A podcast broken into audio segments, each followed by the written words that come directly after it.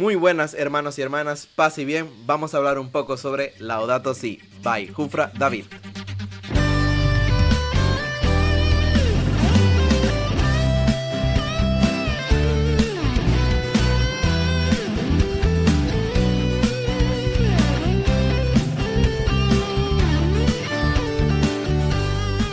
Bienvenidos hermanos, paz y bien aquí otra vez a nuestro programa hablando un poco sobre el Laudato Si. Seguimos en el capítulo 1 que trata sobre lo que está pasando en nuestro hogar común. Mi nombre es Efraín Zamudio. Y por acá Osmel Guerra. Y bueno, el día de hoy pues seguimos hablando un poco de esto. Vamos al punto número 27 donde el Papa Francisco nos habla de lo importante que es el agua. Y es que dice que otros indicadores de la situación actual tienen que ver con el agotamiento de los recursos naturales conocíamos bien la imposibilidad de, sostener el actual nivel de consumo de los países más desarrollados y los sectores más ricos de las sociedades, donde el hábito de gastar y tirar alcanza niveles inauditos. Y eso lo hacen con el agua y con cada uno de los recursos naturales que la tierra nos da. El agua potable y limpia representa una cuestión de primera importancia, porque es indispensable para la vida humana y para sustentar los ecosistemas terrestres y acuáticos nos dice el Papa Francisco en el punto 28. Al final dice que en el, en el punto 29 un problema particularmente serio es el de la calidad del agua disponible para los pobres, que provoca muchas muertes todos los días entre los pobres. Son frecuentes las enfermedades relacionadas con el agua, incluidas las causas por microorganismos y por sustancias químicas.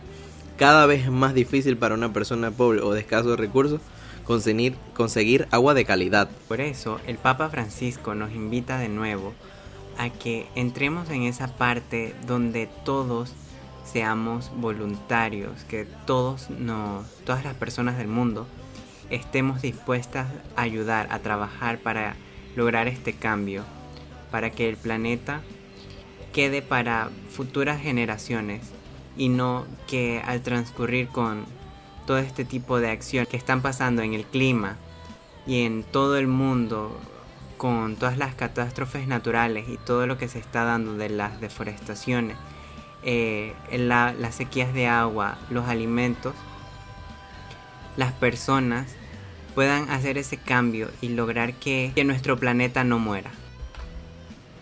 En el punto 30, el Papa Francisco nos dice, mientras se deteriora constantemente la calidad del agua disponible, en algunos lugares avanza la tendencia privatizar este recurso escaso, convirtiendo en mercancía que se regula por las leyes del mercado. En realidad, el acceso al agua potable y segura es un derecho humano básico, fundamental y universal, porque determina la sobrevivencia de las personas y por lo tanto es condición para el ejercicio de los demás derechos humanos. Este mundo tiene una grave deuda social con los pobres que no tienen acceso al agua potable, porque eso es negarles el, de, el derecho a la vida radicado en su dignidad inalienable. Como punto 31, una mayor escasez de agua provocará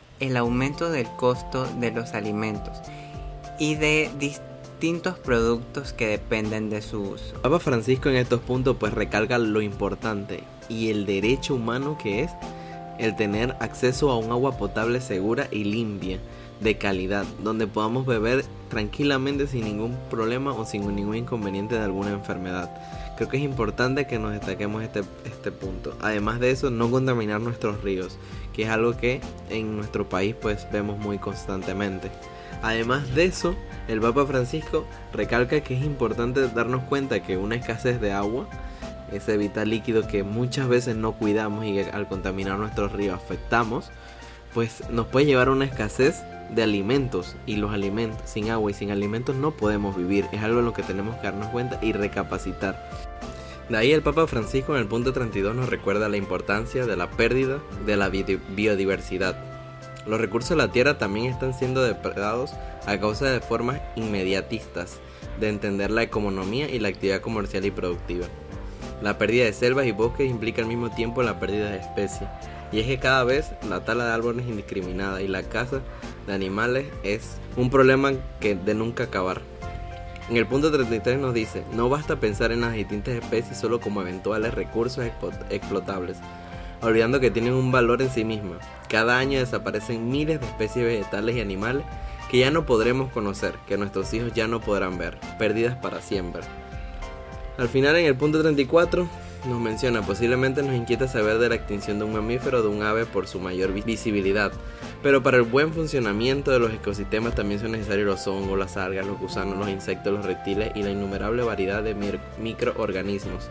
Cosas que muchas veces pues nos olvidamos y decimos, ah, como son pequeñas y no es algo que, eh, que vemos fácilmente, los descartamos, pero también debemos tomarlos en cuenta. Es verdad que el ser humano debe intervenir cuando un ecosistema entra en un estado crítico, pero hoy el nivel de intervención humana en, en una realidad tan compleja como la naturaleza es tal que los constantes desastres que el ser humano ocasiona provocan una intervención suya, de tal modo que la actividad humana se hace omnipresente, con todos los riesgos que esto implica se crea de alguna manera u otra creamos un círculo vicioso donde no donde la intervención del ser humano más que resolver un problema crea más mayor problema y eh, afecta a todo.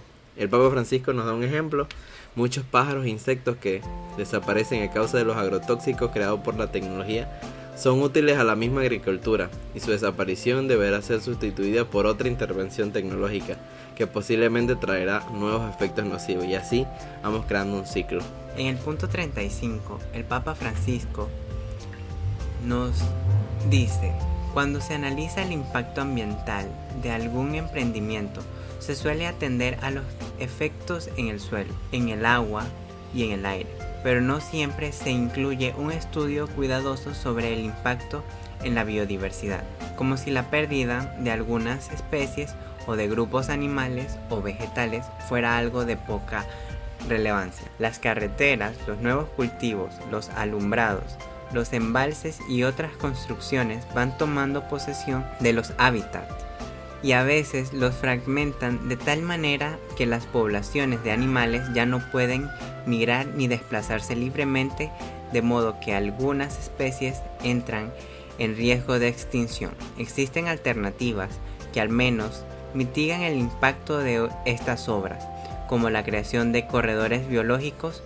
pero en pocos países se advierte este cuidado y esta prevención. En el punto 37, algunos países han avanzado en la preservación eficaz de ciertos lugares y zonas en las tierras y en los océanos, donde se prohíbe toda intervención humana que pueda modificar su fisionomía o alterar su constitución original. En el punto 38 mencionemos, por ejemplo, esos pulmones del planeta repletos de, de biodiversidad que son la Amazonia y la cuenca fluvial del Congo, a los grandes acuíferos y los glaciares. Y es que en el punto 38 el Papa menciona que existen propuestas de internacionalización de la Amazonia que solo sirven a los intereses económicos de corporaciones transnacionales. En el punto 39 el Papa menciona que el reemplazo de la flora silvestre por áreas forestadas con árboles, esto puede afectar gravemente una biodiversidad que no es albergada por las nuevas especies que se implantan. Y es que a su vez en el punto 40 menciona que los océanos no solo contienen la mayor parte de agua del planeta, sino también la mayor parte de la vasta variedad variedad de seres vivientes, muchos de ellos todavía desconocidos para nosotros. Pero otra parte, la vida en los ríos y lagos, mares y océanos que alimentan a gran parte de la población mundial se ve afectada por el descontrol en la extracción de los recursos pesqueros que provoca disminuciones drásticas de algunas especies. En el punto 42 menciona que es necesario invertir mucho más en investigaciones para entender mejor el comportamiento de los ecosistemas y analizar adecuadamente las diversas variables de impacto de cualquier modificación importante del ambiente. Al final es importante tomar en cuenta cada aspecto y no solo lo que se ve por encima. Agradecemos el habernos escuchado otra ocasión y esperamos pues que lo que estamos compartiendo aquí sea del agrado de ustedes. Para acabar vamos a hacer una pequeña oración. Oración por nuestra tierra. Encíclica de Laudato Si, página 184. En el nombre del Padre, del Hijo, del Espíritu Santo. Dios omnipotente, que estás presente en todo el universo y en las más pequeñas de tus criaturas. Tú que rodeas con tu ternura todo lo que existe, derrama en nosotros la fuerza de tu amor, para que cuidemos la vida y la belleza, inúndanos de paz, para que vivamos como hermanos y hermanas sin dañar a nadie. Dios de los pobres, ayúdanos a rescatar a los abandonados y olvidados de esta tierra, que tanto valen a tus ojos. Sana nuestras vidas, para que seamos protectores del mundo y no depredadores, para que sembremos hermosura y no contaminación y destrucción. Toca los corazones de los que buscan solo beneficio a costa de los pobres y, y de la tierra. Enséñanos a descubrir el valor de cada cosa a contemplar, admirados, a reconocer que estamos profundamente unidos con todas las criaturas en nuestro camino hacia tu luz infinita. Gracias porque estás con nosotros todos los días. Aliéntanos, por favor, en nuestra lucha por la justicia, el amor y la paz. Amén.